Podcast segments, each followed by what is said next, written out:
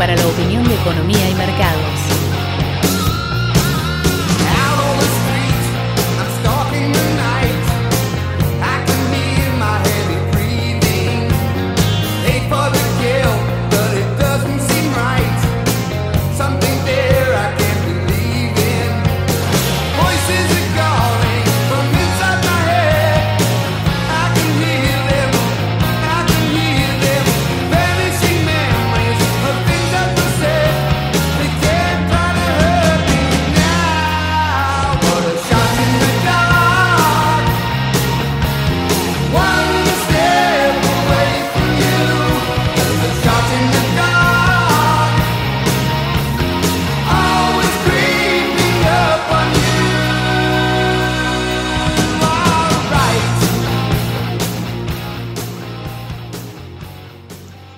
La frase Shot in the Dark, disparo en la oscuridad, en realidad cuchillazo en la oscuridad cuando fue creada, mencionada, usada por primera vez, que fue en 1895 eh, por George Bernard Shaw como una metáfora de predicciones salvajes o suposiciones extremas. Y sería un asidero real, un intento muy improbable que sea exitoso, pero aún así se hace. Pero la idea del shot in the dark es como la famosa, si pones mil monos en máquina de escribir, alguno va a salir con una obra de Shakespeare, es la permutación por la improbabilidad repetitiva. Es decir, había una teoría en la cual, por menos probable que sea un evento, si repetís suficientes veces el, el experimento se va a dar. Entonces, la gente que hace el shot in the dark eh, piensa que algún momento se le va a dar, siendo que si es una posibilidad de sí o no, eventualmente va a salir la que vos eliges. Hay argumentos para hacerlo así, pero el verdadero problema es que si vos no sos un gran analista, la probabilidad va a resetear en cada producto, en cada experimento, perdón. Es decir, si es algo de habilidad o suposición de una persona que supone muy bien, realmente va a salir bien. Por ejemplo, cuando yo empecé a jugar, miren lo que voy a decir, cuando yo empecé a jugar hace años, décadas, al, al Call of Duty, en una época estaba aburrido, subí videos a YouTube que todavía están ahí. Y en un caso, yo subía las cosas más bizarras, no las mejores en sí. Y en un caso, viste, yo sabía que me iban a venir a buscar. Estaba en un, creo que era Mogadishu, es decir, como Black Hawk Down, y el helicóptero ahí, qué sé yo. Y yo estaba disparando desde una casa. Es decir, lo- los campers con rifles se ponían en cuatro lugares específicos. Yo ponía en el lugar más complejo porque era muy difícil de ir a buscar. Entonces ponía una, en esa época te dejaban usar Claymore, ponía una Claymore, ponía mi radar de proximidad y empezaba a disparar. Eventualmente, porque pasa en estos juegos, hay gente que se lo toma personal.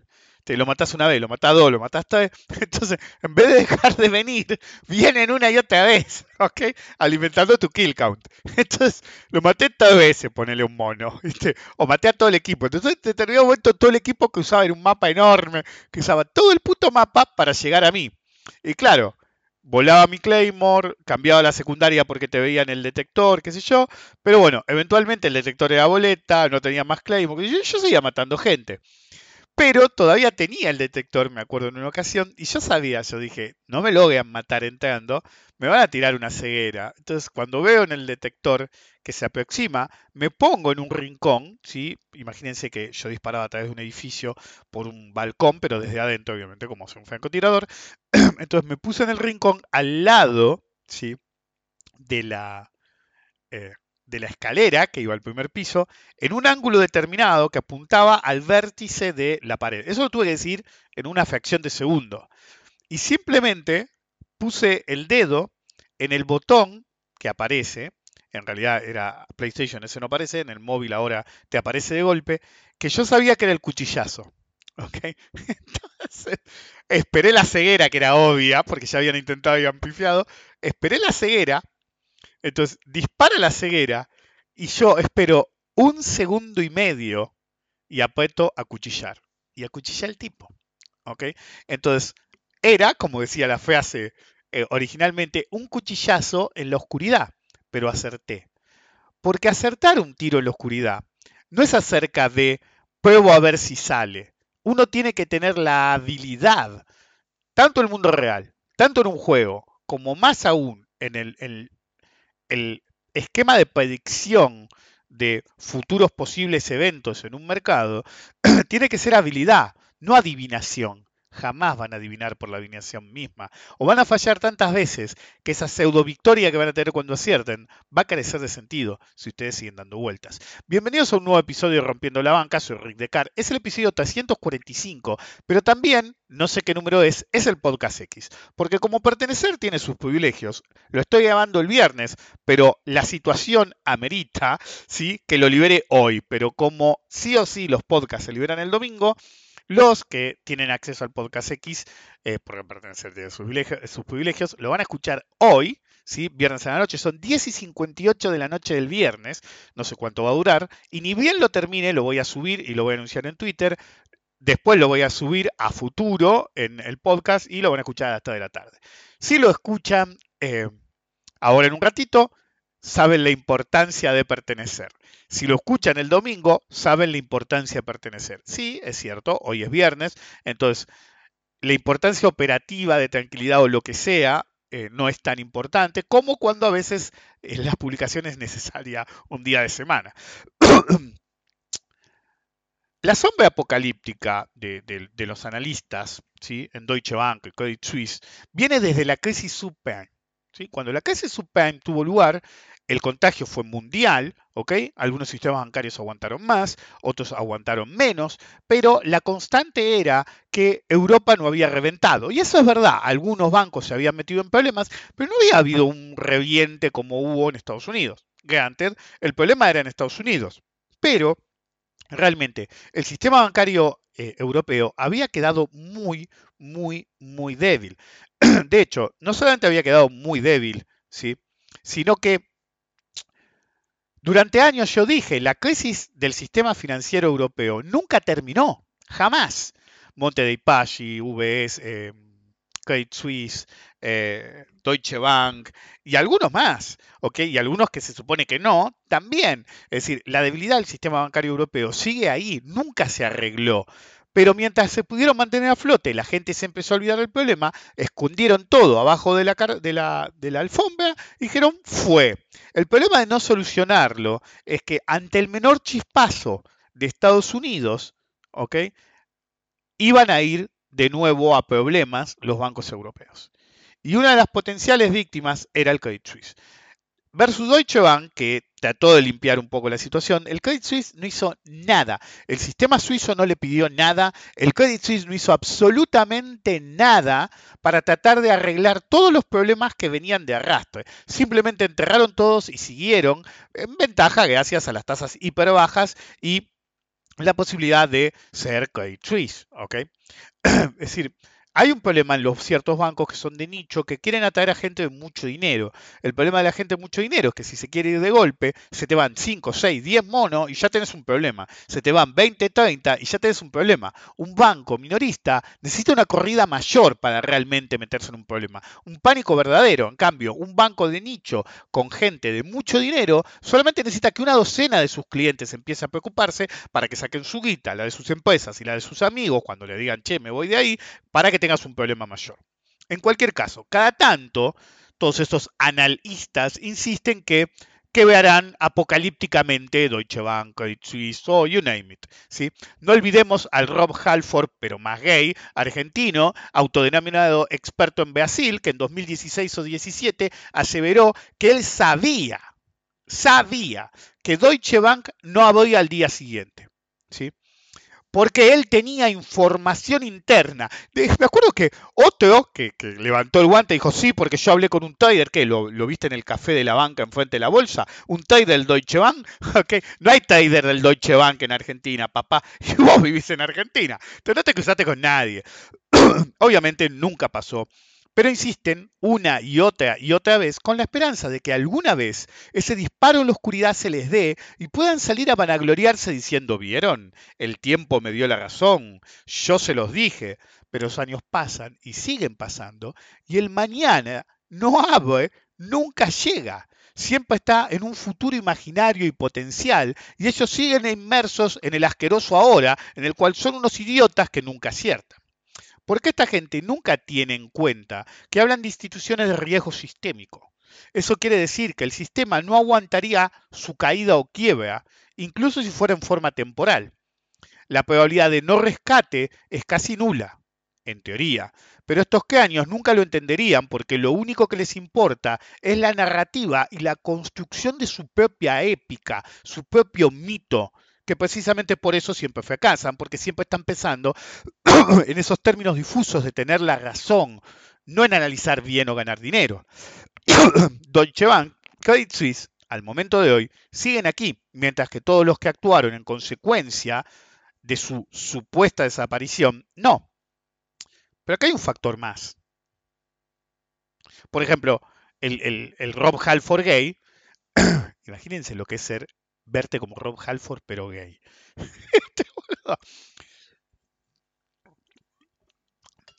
En cualquier caso, un jueves dijo, mañana no va a haber.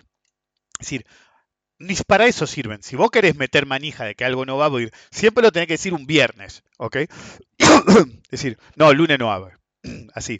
O el domingo. Pero normalmente el lunes, porque normalmente en crisis como esta se va a cocinar la situación durante el fin de semana. Por eso grabo hoy, porque no quiero condicionarme de, los, de las idas y venidas que van a haber. Es decir, te, llegan los mensajes, che, boludo, ¿sabes qué? De todo el mundo, es cuando estás hace muchos años en esto, estos son los días que empiezan a llover los mensajes de gente que por ahí no te habla de la crisis subprime, para que se den una idea. Dice, che, boludo, ¿viste lo que está pasando? Sí, me contó Mike.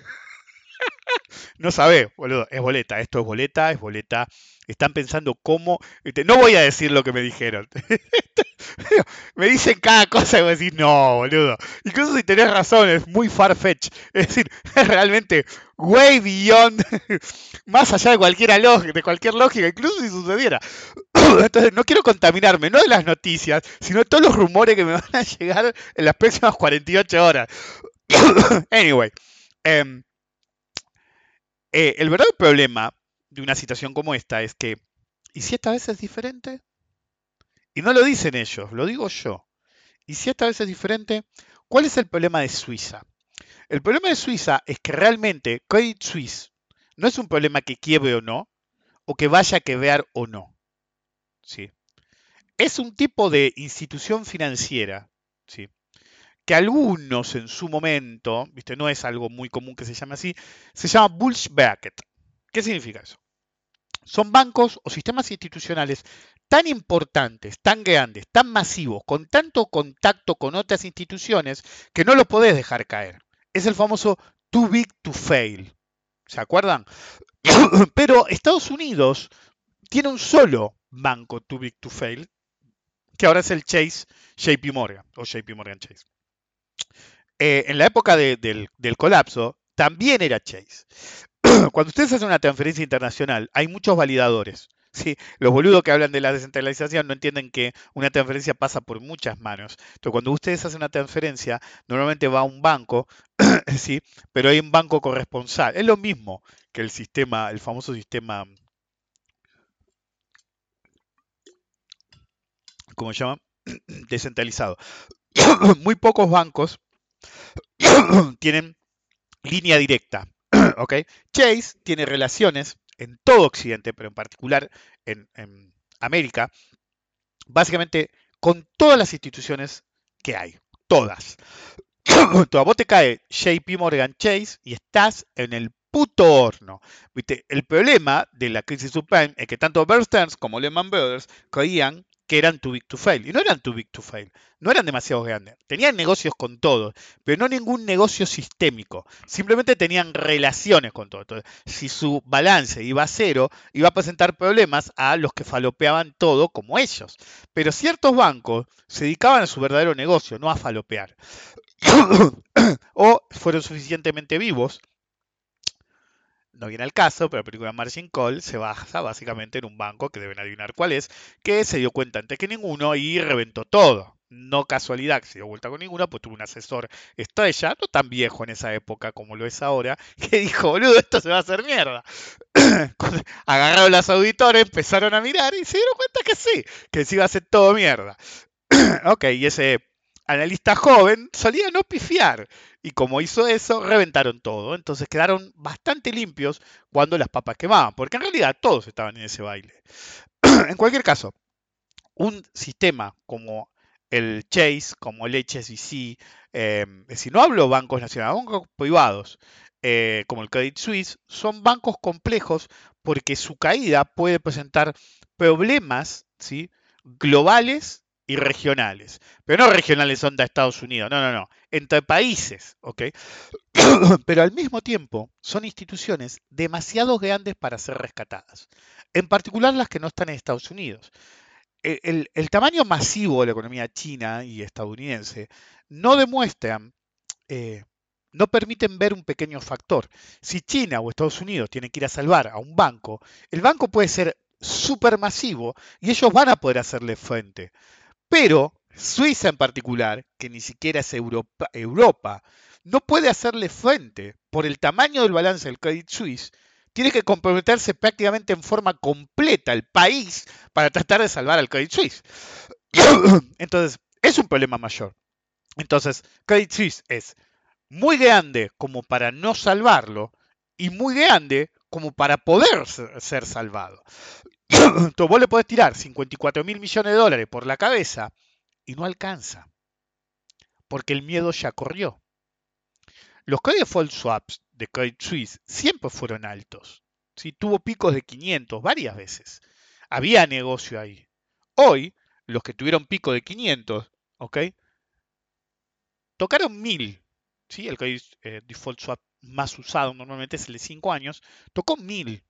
Pero el de un año tocó más de 3000 y hubo ofertas y bits arriba de 3500. El problema es que el mismo bono operaba al, 10 al 18 renta. Es decir, vos tenés que pagar 30 por año para asegurarte 18. Really? Ok. Rule number one, motherfuckers. Cuando van a poner los putos quotes de los CDS, aprendan que son quotes, not necessary trades. ¿Ok? ¿Eso qué significa? ¿Quién carajo va a pagar 30 por algo que vale 18? Porque a grosso modo es eso. Vos pagás 30 de flujo para asegurarte que el bono no te va a defaultear para ganar 18. Incluso si el bono fuera default, estás pagando de más. ¿Ok? Ahora, eso pasa normalmente en los credit default swaps de corto plazo porque se invierte la curva de credit default swaps y aparecen quotes estratosféricos. Pasaba en Argentina, es decir, en determinado momento antes de, que desaparecieran los credit default swaps de nuevo, boludo, tenías credit default swap sí, que eran más del 100%. ¿Ok? Es imposible. ¿Ok? Literalmente. no puede ser más del 100%. ¿Ok? Sobre todo porque rendías, ¿qué? El 20, el 25, con toda la furia. Entonces, esos son quotes. Nada más. ¿Ok? Por eso el, el default swap más usado es el de 5 años. Porque normalmente es eh, más realista. ¿ok? El credit default swap a 5 años de eh, Credit Suisse está en la zona de 1000. ¿Ok? Creo que el último operado fue 1008,21, pero el último quote fue 1067,71. Con los números Reuters, no me fijé en, una fuente que es más operativa. Pero bueno, me fijé en Reuters, ahora en Refinitiv, perdón, siempre olvido que me... Los viejos de la bolsa, viste, somos así, nos cuesta cambiar el nombre. Cuando nos hacen rebranding nos cagan la vida. Tantos años diciendo el mismo nombre. bueno, y el de 10 años, que ese sí también tiene el mismo problema, no es tan líquido, entonces son básicamente quotes, es 815.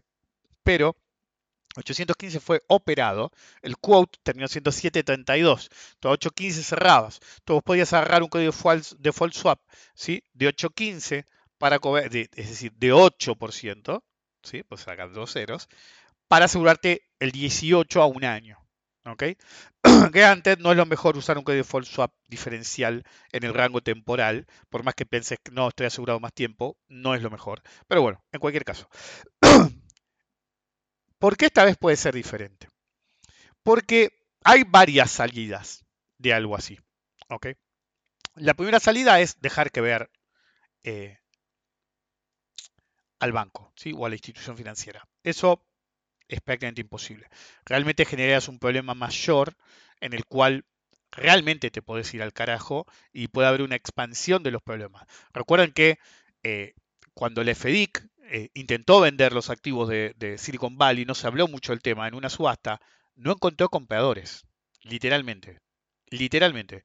Eh, el HBC en Inglaterra, el HSBC tiene un historial de comprar instituciones eh, muy complicadas, porque te las dejan comprar a un precio muy barato. eh, compró por uno todo el negocio en Reino Unido, por un dólar, una libra. No, no pude averiguar si era una libra o un dólar, supongo que una libra.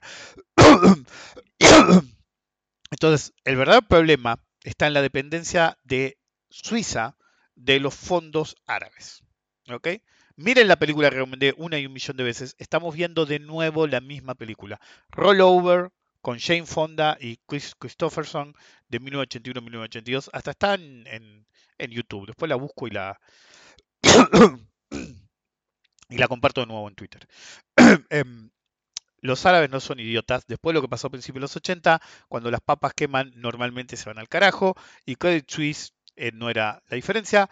Le pidieron al Banco Saudita para que emitiera guita de nuevo y le dijo, metételas en el maldito orto. Y básicamente intentó vender, intentó salir a vender. Eso fue lo que tumbó a Credit Suisse, según dicen las malas lenguas, en que en determinado momento estaban todos tratando de poner a flote a Credit Suisse, mirá, tengo el salvataje de y aparentemente salieron los árabes, directo o indirectamente, a darle con un puto caño y la hicieron tumbar de nuevo. Cuando tumbaron de nuevo, ahí empezaron los problemas. ¿sí? Realmente no lo, no lo veían como viable el salvataje, empezaron a hablar de colateral en Suiza, lo que generó más dudas. Y, de nuevo, tenemos un fin de semana a la Lehman 2008, a la Bernstein 2008. Un fin de semana crítico para Credit Suisse en el que los reguladores van a, saltar, van a sentar a los de Credit Suisse, van a sentar a un grupo de bancos grandes, como se ve en Wall Street 2, los van a poner ahí, make it work. ¿ok? ¿Por qué? Porque en realidad, como dije, hay varios caminos lo que puede pasar en algo así. Uno es dejar que ver, otro es rescatar, otro es nacionalizar y otro es forzar la compra por otro grupo. Pero lo importante es que lo que más le conviene a Suiza es desguazar el Credit Suisse, incluso si sigue usando. ¿Por qué? Si sigue existiendo. ¿Por qué? Porque la importancia es eliminar el problema de Suiza de que Credit Suisse sea tan grande. Entonces, si vos lo desguazás en pedazos, básicamente lo desarmás, ¿sí? Como hacían en los viejos tiempos con los monopolios en Estados Unidos, y le das un pedazo a cada uno, ¿sí? Por algunos ganás guita y se lo llevan, otros los repartís entre los jugadores de tu país y eliminás el problema de la superconcentración. Entonces, ya hay preocupación. El viernes sobre el cierre había mucha preocupación. Eh, algunos andaban comentando en, en los back channels de los, llamémoslos, super traders, andaban comentando, che, boludo, los bonos del gobierno, de todo el mundo, eh, están violentos. Hasta Refinitiv, me acuerdo de decir Refinitiv, dijo que había mu- mucha preocupación por los swings brutales de los bonos de los gobiernos. Pero no estamos hablando de los bonos del gobierno bananero, estamos hablando de bonos del primer mundo, boludo. Está bien, los que ellos llaman super wild swings no son los wild swings de em, países bananeros como Argentina. ¿ok? El punto es que Estados Unidos está intentando resolver el problema vía emisión. Es como puse hoy. Es decir, ¿cómo te metiste en este quilombo con hiperemisión? ¿Cómo vamos a salir? Emitiendo más, obvio. Emití para arriba, hijo de puta, diría Homero. Pero bueno, básicamente es darle un cocainómano al borde de la. De la ¿Cómo se llama? Eh, o un heroinómano, nunca me acuerdo el orden porque no es lo mío, eh, al borde de la sobredosis, una pila de la otra, el speedball, para tratar de mantenerlo al flote, y lo único que haces es pasarlo con las dos. ¿Qué es así nomás? ¿Saben cuántos murieron con el famoso speedball? en cualquier caso. Le das un cocainómano, más cocaína, más heroína, más pasta base, más y se va a pasar. por ahí no hoy, por ahí no mañana, pero pronto y por el resto de su puta vida. En cualquier caso, la hiperemisión nos metió acá, la hiperemisión no nos va a sacar. Eso es así nomás. El Bitcoin no nos va a salvar, olvídense si alguno está pensando en esa pelotudez. en cualquier caso, es un fin de semana crítico en el cual van a decidir, y lo más probable, si yo estuviera en lugar de Suiza, sería tratar de desarmar un poco el tamaño actual brutal de Credit Suisse. Hay un grupo que intentó potenciar eso. No por nada, fue lo mismo, si vi que un par lo mencionó, así que hay, esperanza en el mundo eh, financiero, porque algunos se acordaron, eh, ¿Qué es lo que le hicieron a? Lehman se hubiera mantenido a flote con un salvataje de la Fed, estaba en, la- las... solamente tenía un problema de liquidez, estaba en las cartas salvarla, pero varias instituciones de primera línea agarraron y dijeron yo no opero más con, o pongo límites de cómo opero con Lehman. Bueno, varios bancos le hicieron lo mismo a Credit Suisse de golpe.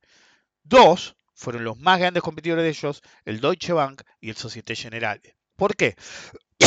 Porque si vos limitás, es decir, es patearlo en la cabeza cuando está en el piso, cagarlo encima y después pasarle por arriba con un acoplado y darle con una cadena for good measure.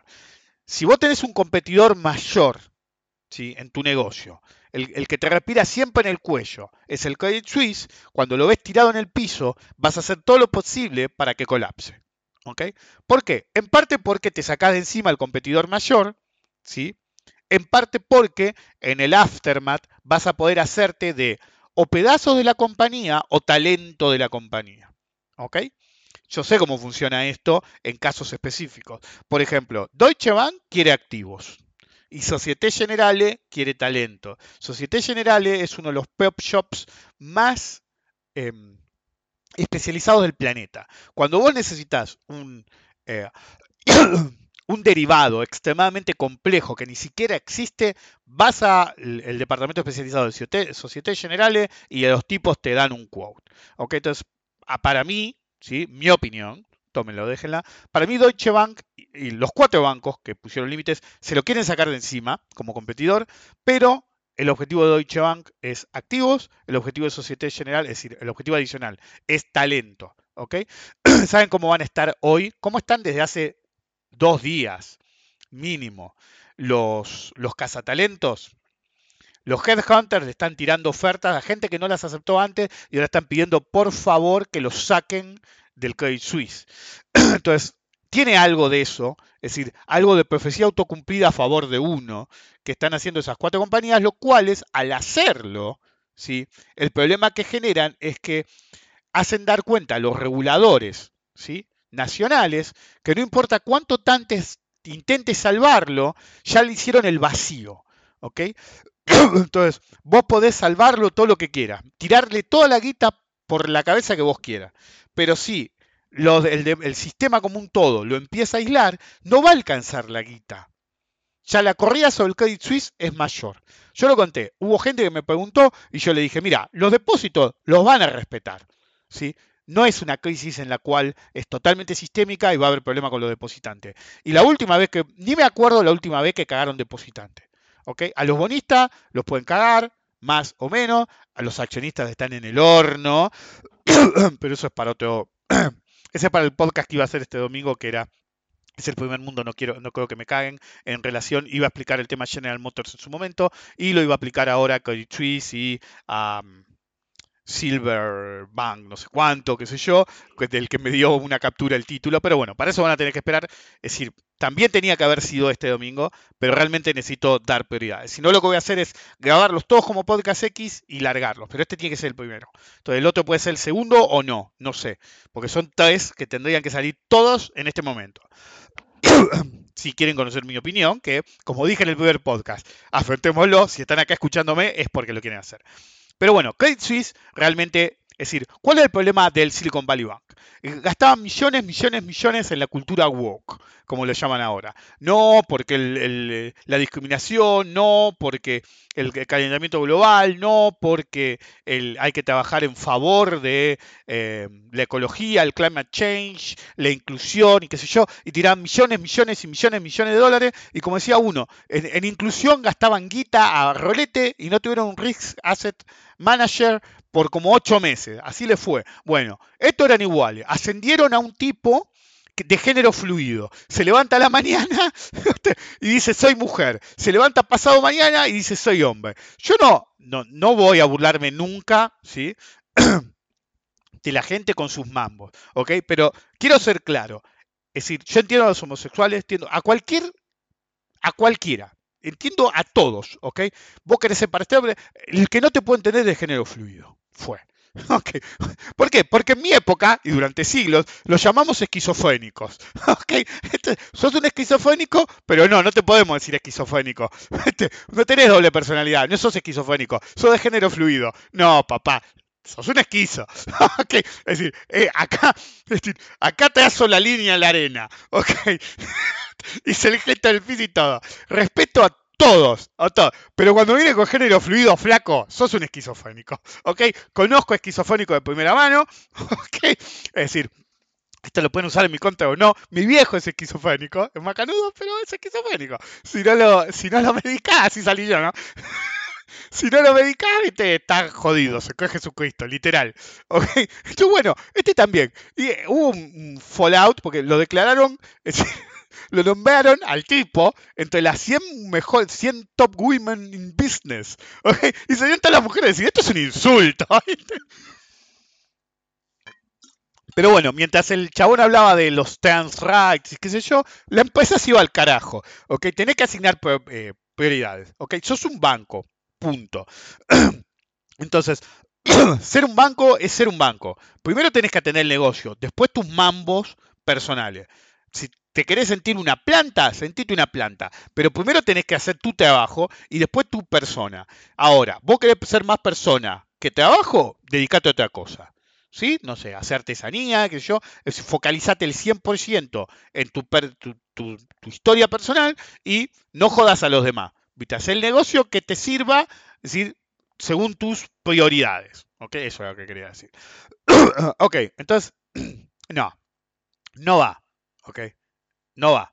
De hecho, lo- los depósitos van a estar. Por ejemplo, salió que Tiel, o como carajo se diga, le dieron los 50 millones de dólares que tenía ahí en, discusión. Eh, entonces, la guita va a estar. Si no fue en el, banco, pero la guita va a estar. ¿Ok? Es decir, el depositante normalmente lo atienden siempre porque no se puede permitir el sistema, lo dije la otra vez, el sistema no se puede permitir cagar al depositante. Vos cagás al depositante y el capitalismo muere. ¿ok? Nadie nunca más va a caer en tu sistema. Ha país, pasado en países bananeros como Argentina, pero en el primer mundo no podés cagar a los depositantes, punto. podés cagar a cualquiera, ¿ok? Podés agarrar, juntar a todos los accionistas y prenderlos fuego, olvídate de hacerles perder la guita. Pero lo que es claro, clarísimo, es no podés cagar eh, eh, a los depositantes. Esto es así. Estoy viendo un chat de, un conocido que vengo hace años, años, diciéndole que no opere Credit Suisse, pero no hay caso, no hay caso, no hay caso. Ahora se ríe, aunque sea se lo toma bien. Otro amigo dice, vos les hablaste con el corazón y ellos te respondieron con el bolsillo. Se lo dice al otro que puso la guita. se lo dije mil veces, la otra lo mencioné, pero bueno, no importa. El verdadero problema, sí, es que a Suiza le conviene que esto se vaya al carajo. ¿sí? Que el Credit Suisse se vaya al carajo. Em, le, le hicieron muchos vacíos. Yo entiendo que cuatro bancos no quieren operar con vos, pero tampoco lo dejaron operar en el repo market. Le quitaron mucha movilidad de lo que podía hacer el Credit Suisse hasta que de facto no podía actuar como un banco. Pues básicamente se le iban todos los... eh, nadie renovaba. Entonces básicamente era un flujo negativo de caja, es decir, todo el mundo sacaba, todo el mundo sacaba, todo el mundo sacaba. Tenía problemas para meter trades, tenía problemas para todos sus negocios, tenía problemas para acceder al repo market. ¿Ok? Miren si no la película eh, Rollover. Entonces, lo, lo ce- lo encerraron en las últimas 12 horas, lo encerraron como pudieron, claramente para llevarlo a un punto de quiebra en el que acepten cualquier cosa. ¿Ok? Entonces, mientras Credit Suisse lo único que intentaba hacer era convencer a los mercados que iba a poder hacer frente ¿sí? a, a todos los retiros y que el gobierno lo iba a apoyar, de golpe le ponían 500 millones de trabas. ¿ok? Entonces, ya hay rumores de que US está siendo presionado directamente por eh, el Estado suizo y que tiene herramientas para presionarlo, ya voy a hablar de eso. La gente tiene poca memoria, para que compre JP Morgan a un par de dólares, un dólar, se, dice varias cosas. Es decir, eh, hay varios números, pero básicamente se dice que podrían pagar un dólar la acción o incluso menos. La gente se olvida, ¿sí? porque la historia se repite una y otra vez, que eh, JP Morgan, ¿sí? en su momento, pagó un par de dólares, solo un par de dólares, por Bear Stearns. ¿Ok? Dos, tres, cuatro dólares. Se fue todo al carajo, básicamente. Porque el sistema fraccional es así, se basa en la confianza. En cuanto pierdes la confianza, tenés un problema mayor. Entonces, el verdadero problema es que ahora los mismos que no la vieron ni de casualidad, empiezan a como enfrentarse entre ellos. ¿sí? ¿Qué significa esto? Vas a tener gente que va a decir, ¿cómo vas a forzar? ¿Sí? Eso es algo que me interesó, no es alguien que tenga muchos seguidores. A propósito, antes de hacer este podcast, me metí en el... eh, ¿Cómo se llama? en Twitter y busqué Credit Suisse y mm, me llamó la atención uno que ves la vio y en realidad es terrible. Cosas que soy. Jugador de gamer. eh, anarquista. eh, zurdo. Friend of no sé qué. eh, género fluido en no sé cuántas. Las tiene todas el muchacho. Ay, agarré una coca vieja que estaba acá desde no sé cuándo, me equivoqué botella, la puta que me parió. Eso pasa porque estoy a Jacob, perdón, Aura. De vez. Es, algo que, sin llamarme viejo Crony, pero hay cosas que me exceden. Bueno, me llamó la atención que es el único que se dio cuenta de algo que dije en su momento en, en la crisis subprime. Forzar bancos estables. Es decir, una cosa es que el banco lo quiera. Forzar bancos estables y que no tienen un problema a comprar un banco que está al borde de la muerte, ¿sí? solamente porque odias nacionalizarlo, ya se ha visto. ¿ok? Es la receta para el desastre, como dijo este muchacho, y me llamó la atención que es la única mención que veo, esta crisis, y la única mención que veo, si incluimos la crisis subprime, la crisis europea de los 10, eh, de la década del 2010, en 1931, ¿sí? Austria intentó hacer lo mismo. Es decir, había un par de bancos en problema y no los quería nacionalizar. Entonces, le forzó el brazo a otro grupo de bancos para que se hicieran cargo los bancos en problema. Pero en 1931 no tenías el safety net bancario en el cual hacete cargo del banco y yo te, te, te apoyo como banco central. Entonces, en realidad, algo que era puntual de un par de bancos lo convirtió en una crisis bancaria mayor. ¿Ok? Entonces, nunca es la mejor idea forzar un banco. Then again, este caso es diferente. Did you know that UBS doesn't exist? ¿Saben que el UBS no existe? Y no existe hace como 20, 25 años. Really?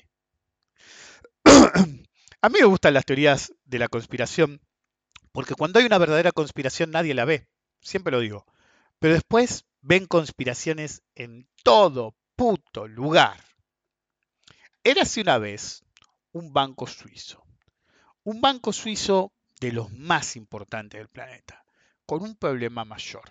Tenía un nombre de mierda. ¿sí? Era un banco de, que había aparecido, no sé, a mediados del siglo XIX, 1850, 1860, la verdad que no me acuerdo. un banco con un nombre peor aún en esa época. Y le hicieron rebranding varias veces. ¿ok? No sé ni cómo pronunciar cómo se llamaba, ni me molesté en buscarlo porque sé que no lo puedo pronunciar. Pero en cualquier caso, en determinado momento se empezaron a hacer llamar Swiss Bank Corporation. ¿ok? Era como la moda de los nombres de la época en que usaron ese nombre. Por ejemplo, cuando yo creé mi compañía, la última compañía en 2001, antes de hacer el rebranding, todas las compañías tenían consulting en el nombre. Entonces, por eso se llama Terminus Consulting. Pues vos le tenías que poner consulting en el nombre. y yo cedí a la moda como todo lo demás. ¿Ok? Entonces, bueno, en una época todo tenía que ser corporación. ¿Ok? Entonces está Swiss Bank Corporation. Entonces, era un nombre de mierda, básicamente. Ok. El nombre de, de, de UBS también es un nombre de mierda. Es Union Bank of Switzerland. Porque cuando el VS apareció originalmente, ok, vos te tenías que llamar Union.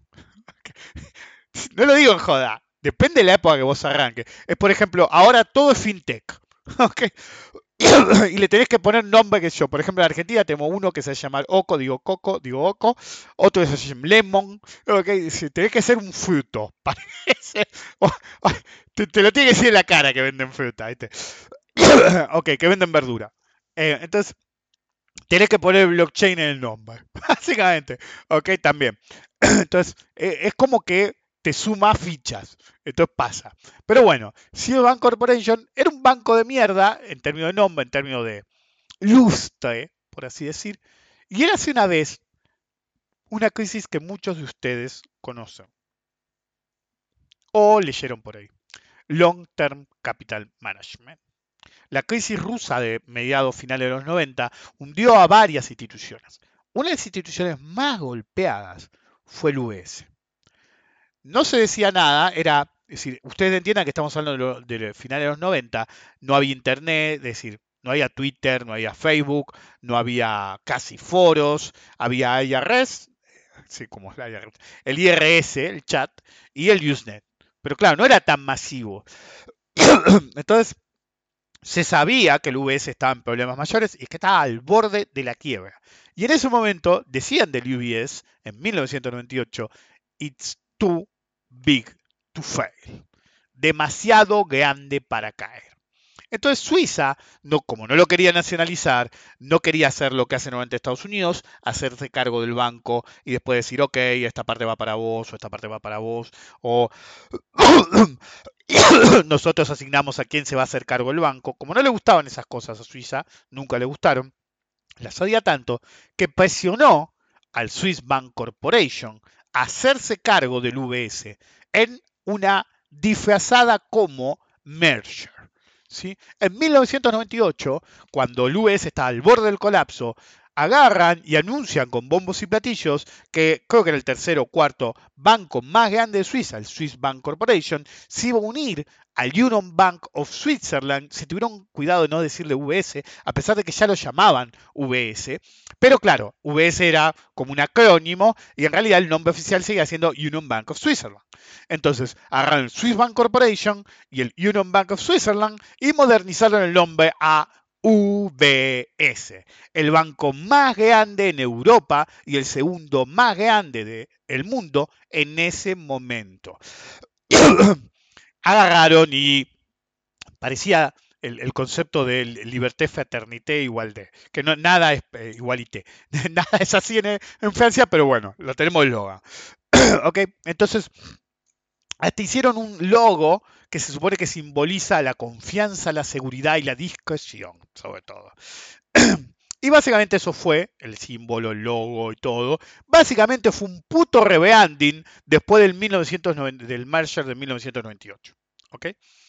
La, eh, el merger, si bien hasta incluso ahora, ¿sí?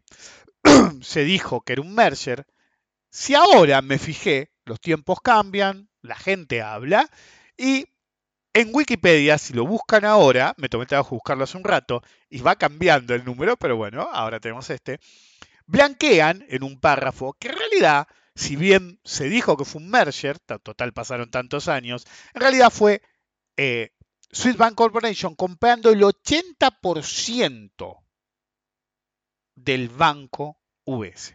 Básicamente lo que hicieron fue echar a todo el mundo, a todo el puto mundo. Vos eras gerente para arriba en cualquier parte del planeta de US, los echaron a la mierda. Pusieron al Swiss, a los del Swiss Bank Corporation y básicamente el US no existió nunca más. Básicamente adquirieron algo que ya no valía nada. Take them over, como se dice. Hicieron el supuesto merger. Y en realidad, absolutamente todo VS, todo dirigente, toda persona de poder venía del Swiss Bank Corporation. De facto, el VS dejó de existir, solamente compraron la marca porque lo que les interesaba más era el núcleo de lo que era el Union Bank of Switzerland, el viejo VS, que era el VS Investment Bank. No tenían los del Swiss Bank Corporation una buena banca de inversión el banco estaba contra las cuerdas, lo único que valía un poco era la parte Investment Bank y la banca de tercer piso. Entonces vino Swiss Bank Corporation, se llevó el 80% de la compañía por dos mangos, echó a todo el puto... eh, esto es una autorización de Suiza. Echó a todo el puto plantel sin un- una puta compensación, excepto de un par, los fletaron a todos y básicamente lo que pasó es que no fue un merger. Simplemente Swiss Bank Corporation compró la compañía, compró la marca, adoptó el nombre mejor y se quedó. UBS no existe hace 15 años. De hecho, lo que hoy llaman UBS básicamente es el Swiss Bank Corporation con otro nombre que compró porque era más valioso. Ahora, están tratando de convencer al UBS de que compre Credit Suisse, que es un tamaño de negocio más, por dos mangos también, un tamaño de negocio más grande, una marca más importante. Y la pregunta del millón es, ¿cómo se va a llamar si la compra Credit Suisse? ¿Se va a llamar Credit Suisse? ¿Se va a llamar UBS? ¿UBS Suisse? ¿Credit S? ¿O qué? Porque básicamente los pueden forzar porque ya lo hicieron una vez. Entonces la pregunta es, ¿qué tanto quiere Suiza que el UBS vuelva un nuevo problema? ¿Se entiende? Que de nuevo tengan el problema del too big to fail. Entonces, para mí lo que va a pasar es que Suiza, si está en su sano juicio, va a forzar que Credit Suisse se divida en pedazos. Incluso significa que algunos de esos pedazos queden fuera de las manos de Suiza. La alternativa número uno es que el lunes el banco no abra. O no como lo conocemos hoy. Hay alternativas intermedias. Por ejemplo, no necesariamente necesitan rematar todo. Los pueden forzar a vender ciertos pedazos de la compañía que estratégicamente le conviene a Suiza que no estén más en manos de ellos. Al vender esos pedazos de la compañía, eso significa que los venderían a cierto precio, porque vendés lo bueno, te queda con lo malo. Podrían po- sanear los libros. Normalmente se eh, venden divisiones buenas, te quedas con las malas, pero con la guita que te entra, le inyectas y mantenés la compañía a flote. Sería lo más sano, dado que Credit Suisse es una marca mayor, pero la pérdida de confianza es tal que yo no sé si la confianza en Credit Suisse se puede recuperar algún día. hoy por hoy, es decir, no es acerca del precio de la acción, es acerca de la evaluación de la confianza. La evaluación de la confianza de Credit Suisse es cero. Esa es la realidad. Los, si el lunes no abre, puede no abrir por diferentes razones. Puede no abrir porque no hay trato. Es lo que le hicieron a Lehman. Pero fíjense lo que pasó después de Lehman y Bear. El mundo no quiere eso. O le tirás por la, por la cabeza toda la guita que se te ocurra y la mantenés a flote, o forzás que un, un banco, un grupo de bancos, o haces una subasta, se lleven pedazos de la compañía y las desguaces. Pero hoy por hoy, si vos le tirás un montón de guita por la cabeza, si el resto del sistema financiero le hace el vacío, es inviable igual y simplemente la está llevando a cero con plata al Estado, lo cual al Estado no le conviene. y los suizos no pueden imprimir como imprime Estados Unidos. Está fuera de la discusión. Entonces, el futuro de Credit Suisse se está decidiendo en este momento y durante las próximas 48 horas. Entonces, en un escenario, el lunes abre normalmente. ¿ok? Lo que va a requerir es que Suiza se siente con todos los que le hicieron el vacío, le digan, flaco, dejen de romper las pelotas, lo vamos a rescatar, pero ustedes tienen que dejar la boludez, porque si siguen rompiendo las pelotas, ustedes creen que están haciendo bien, pero el menor de sus problemas va a ser que el oro terminó en 1993 el viernes, el futuro del oro. ¿Yo qué dije? Cuando empezaron los quilombos, first, eh, operé opciones a la baja, lo dije, así que fue. Lo mencioné al pasar no debería haberlo dicho, pero bueno, lo dije. y compré metal y futuro de oro. ¿Ok? Fue. Es decir, en determinado momento dije hasta acá con los futuros, el metal se queda. ¿sí? Cuando uno adquiere metal es para quedárselo. A menos que tenga un gasto mayor. Se me acabó el agua, no tengo nada que tomar, así que esto va a ser un problema. Tengo coca vieja, tengo una, dos, tres, cuatro, cinco, seis, siete, ocho, nueve, diez, once botellas de coca y una de jugo que se me fueron acumulando porque esta semana fue una semana complicada. Voy a ver si saco la basura este fin de semana. Pues la semana que viene puede ser complicada también. Entonces, si Suiza la va a salvar, ¿ok? Porque realmente nadie sabe qué hay in the books, Es lo que le pasó a Lehman y Bear Stearns. Cuando la fueron a auditar, descubrieron que los libros eran un desastre. Los libros de Credit Suisse no van a ser diferentes. eh, entonces es un problema mayor. Pero igual, si quieren salvarla, el verdadero problema es que si la salvás, vas a seguir teniendo el mismo problema siempre. Credit Suisse es demasiado grande, sobre todo para Suiza. Es más grande que el sistema financiero suizo en sí. ¿ok? Eso no puede ser. No es bueno. Entonces, creo que la oportunidad, magnífica oportunidad para que Suiza se deshaga de Credit Suisse con la excusa de la crisis. US puede comprar todo o parte. Si compra todo, tiene el mismo problema nuevo. Si compra parte, ayuda a aligerar. Yo lo que haría en el lugar de Suiza sería forzar la división de la compañía en varios pedazos, darle ciertos pedazos estratégicos a UBS, dejar la marca Credit Suisse en algún tipo de compañía mucho más modesta y vender ciertas partes de la compañía que no se consideran estratégicas a Suiza a compañías exteriores por un buen billete. Nada de rematar. Para eso, si no, que se la quede también el US. Puede abrir el lunes Credit Suisse, como poder abrir, puede abrir. El problema es que no debería. Credit no debería abrir, eh, debería ser la oportunidad para eliminar uno de los problemas mayores, uno de los tres o cuatro problemas mayores de acumulación de poder financiero en manos privadas que hay en el mundo en general. es una oportunidad genial para forzar un poco más de distribución de poder en el sistema financiero. Entonces, ¿puede abrir? Sí. ¿Puede abrir y con un esquema de desinversión forzada? También. ¿Puede ser adquirida completa o parcialmente? También. Eso normalmente habla de cualquiera de las opciones debería implicar que el lunes frene la cotización. Que no abra, pero no que deje de existir. es la primera vez que lo digo. Es, puede pasar. Honestamente, para mí deberían hacerlo, pero bueno, está en manos de ellos. ¿Ok?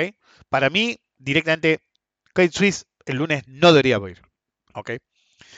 Entonces, tengan en cuenta que los accionistas en una situación así van al muere.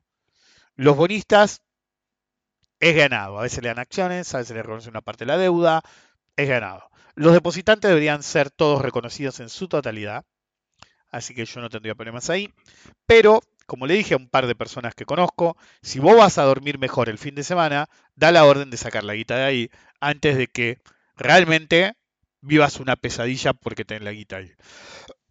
yo le digo a la gente, la guita te la van a poner, está tan a salvo en el banco A como en el banco B, pero no te sentís confiado vos en el banco B, eh, o A, como quieras llamarlo. Entonces, yo para dormir bien la sacaría. como dije, hay varias opciones. Una es la quiebra, que sea lo que tenga que ser. Una es salvarla, pero ya el sistema le bajó el pulgar. Pasó con Lehman, no hubo forma. Obviamente la quieren desguazar. En este momento, en este mismo momento, 11 y 45 de la noche del viernes, en Suiza están reunidos. Sí, son 11.45 para nosotras. En situaciones así se juntan y hasta que no deciden, normalmente no duermen. Es así nomás. No se van hasta que hay un acuerdo. Se pone a dormir un rato, que yo, porque si la, si la situación está en un impas y no hay avances, ahí sí se van a dormir, volvemos mañana y seguimos discutiendo, pero y en realidad lo que pasa es que dicen que se van a dormir y se separan todos en grupo y empiezan a negociar entre ellos a ver cómo pueden conseguir una ventaja, pero normalmente es uno de esos días, uno de esos fines de semana en lo que los involucrados simplemente no descansan. Es el momento que tenés que estar. De un modo que anoche y esta semana estuve acostándome hasta cualquier hora. Son los momentos que tenés que estar. Es tu negocio, tenés que estar. Entonces, ¿es seguro que no vaya a abrir el lunes? No. Pero sería lo más lógico. Si no abro el lunes, la cosa se va a poner fea. Porque si no abro el lunes, ya estás hablando de un contagio internacional. El verdadero problema es que si no paran la pelota y el lunes Credit Suisse no opera, lo que va a pasar es que todos van a empezar a pensar cuál es la siguiente. Y la situación en Fair Republic parecía poder estar controlada y si Credit Suisse no abre, va a pasar a la palestra de nuevo. Va a estar en la mente de todos de nuevo. Y todos van a empezar, ¿y qué banco sigue? Y algunos van a, se van a acordar de Deutsche Bank, ¿ok? Otros se van a acordar del banco X, el preferido. Otros van a buscar algún banco o fondo que esté perdiendo guita. Van a ver, es decir, el book de quién tenía más negocio con Credit Suisse. Adivinen quién es. Y todos van a buscar quién es el próximo. Hace muchos años, cuando yo era chico, a graficar en un gráfico normal era difícil. Sí, eran todas hojas. Se hacían hojas enormes y se iban pegando hojas para seguir haciendo el gráfico. y, no podían todos mantener varias acciones, entonces todos mantenían el par que les interesaban más, entonces iban a la bolsa, por lo menos en Buenos Aires, y habían, eran cartulinas pegadas a cartulinas en escritorios que eran enormes. Y, y los dibujos del día se hacían en papel de calcar hasta encima, hasta estar seguros de que iba a quedar en el gráfico para tratar de embarrarlo lo menos posible. Y así se iban haciendo. Pero claro, no era viable. Entonces, muchos apelaron a una de las técnicas más viejas de análisis que se llama punto y figura. Punto y figura nació en una época que había una cientificación de todo. Había funcionado en la física, entonces todos los demás estaban intentando aplicar el modelo científico físico. y dentro de la graficación de punto y figura, básicamente se graficaba como se graficaba, porque no tenías tiempo de graficar, tú hacías X y ceros de acuerdo a qué tanto se movía el activo y cómo cambiaba de dirección. Pero claro, en determinado momento dijeron, ¿cómo podemos establecer científicamente el objetivo de precio?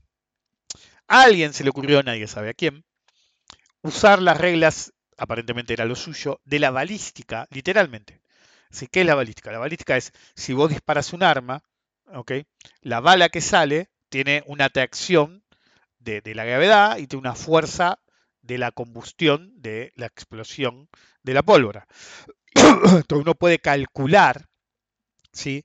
Cuál va a ser el arco del arma. Por ejemplo, si vos disparás un rifle que tiene 1000 metros de tolerancia y querés disparar a 1500 metros, terminás apuntando muy para arriba porque tenés que aprovechar el efecto del arco de la balística. Eso pasaba mucho con los cañones en los barcos porque realmente no eran tan potentes como parece una bala de cañón. ¿ok? Un, círculo, un- una esfera de hierro impulsada en forma no muy efectiva por un caño de hierro que no era totalmente ajustado al tamaño del- de, la esfera y explotado a ojo con impulsado a ojo con una explosión de pólvora.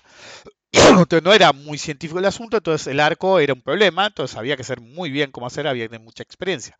Bueno, ese alguien, que nadie sabe quién es, aplicó eh, las reglas de la balística y el arco y las modificó adaptándolas en lo que se llama cuenta horizontal y cuenta vertical. Hace muchos años, nunca me acuerdo el orden cuál fue, me tengo que fijar mis archivos por si algún día quiero escribir al respecto. un día estoy en la crisis subprime y veo que, pónganse que primero fue Bear Stearns me da cero. Voy le digo a mi mujer, boludo, me dio cero, boluda. ¿Qué te dio cero? Está- Estaba todo cayendo a plomo. Digo, no puede ser. No puede ser y no puede ser. Bueno, Bear Stearns va a cero, desaparece. Mi mujer me dice, te tenés que, fue la primera vez que me dijo, te tenés que dar más bola a vos mismo, que de hecho lo empecé a hacer después de que ella me lo dijo. Entonces,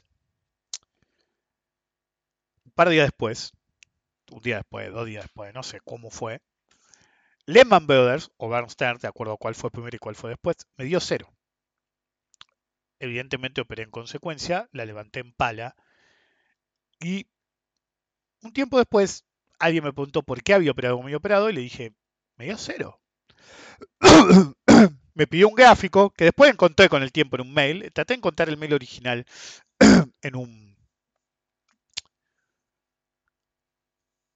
eh, en, en mis mails de backup. No encontré eso, encontré lo de General Motors, que lo voy a usar en, los, en las próximas semanas, veo. Eh, pero bueno, el mail original era de la primera, Bert Ernst, creo que fue. Y cuando Lehman me dio cero, le mandé a un amigo la captura y le dije, me volvió a dar cero. Esta vez Lehman. ¿Ok? Alguien me chuseó la otra vez, porque para chusear los lados y son todo mandado a hacer.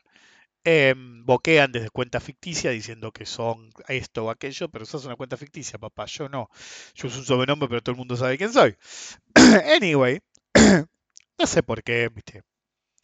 Rompió las bolas, dije, ¿sabes qué? Voy a buscar el gráfico, me reclama el gráfico. Puse el gráfico, tampoco le gustó, lo bloqueé, fue. Pero yo venía viendo los gráficos. Esto me hace acordar cuando Pancho se quiso hacer el vivo y le dije el día y la hora, el día precisamente en, que iba a ser mínimo máximo normal y le pifié por un par de horas y después, eh, bueno, fue un acierto. Decía, no hay que chusearme a mí, porque normalmente cuando me chusean es cuando están más en el horno ellos y es cuando justo yo puedo hacer una predicción de esas atroces. Bueno, yo venía haciendo First Republic, obviamente, ya expliqué por qué la situación, qué sé yo. No sé si fue un podcast, un podcast X. Por eso estaba viéndolo. Siempre alguien me pregunta. Craig Trees, tengo un amigo que le estoy diciendo. Tengo un amigo que lo conozco, no sé, desde el 2015 2016. Nos hicimos cercanos con otro grupo de amigos. Y le digo, cada vez que me pregunta, le digo, pero deja de estar en Credit Suisse, deja de estar. Años, hace años que le digo, boludo, no peres Credit Suisse, deja de romper los huevos con Credit Suisse. No me da bola, se lo está tomando con humor ahora, como dije. Pero bueno, anyway, por eso le ha sido todo el tiempo, incluso si él no me pregunta. Credit Suisse daba cero en junio del 2014, valía 29. La cuenta vertical daba cero. Credit Suisse en punto y figura me dio cero en 29 y varias veces después. Como Fair Republic me dio 78, en 130 me dio 78, después me dio 50 y después me dio cero. Como SIBB daba cero. Cero es por ahí no desaparecer, pero sí un derrape violentísimo. De 29, Credit Suisse, el primer cero que me dio, el otro día valía 1,75. Y hoy, hoy honestamente no sabemos, yo estoy grabando el viernes, pero lo publico el domingo, no podemos estar seguros si mañana abre. Si mañana no abre, se va a complicar un poco la situación porque todos van a buscar quién es el próximo. y si Credit Suisse para, incluso si reconocen los fondos, mucha gente va a sacar los fondos de sus em, bancos preferidos. Ahora, miren lo importante. No voy a decir el nombre de banco, obvio, pero un banco de cierta importancia, eh, si bien yo trato de no mantener ciertos saldos, el otro día lo expliqué que pasa en los bancos de todos los tamaños, pero un banco no tan grande me puso, nos mandó a todos sus clientes un aviso. Sí, el seguro de FEDIC es 250 mil dólares. ¿Ok? Pero un banco puede solicitar seguro adicional, obviamente a su costo. ¿Ok? El banco, que no nombraré, pues soy cliente, eh, mi corporación de cliente. Eh, tampoco debería haber dicho eso. Eh, primero movió, ¿sí? De 250 mil a medio millón, eso no lo pusieron en el mail. Después de medio millón a un millón, a medida que tenían más depósitos, el seguro de FEDIC que tiene ese banco lo subió a 3 millones.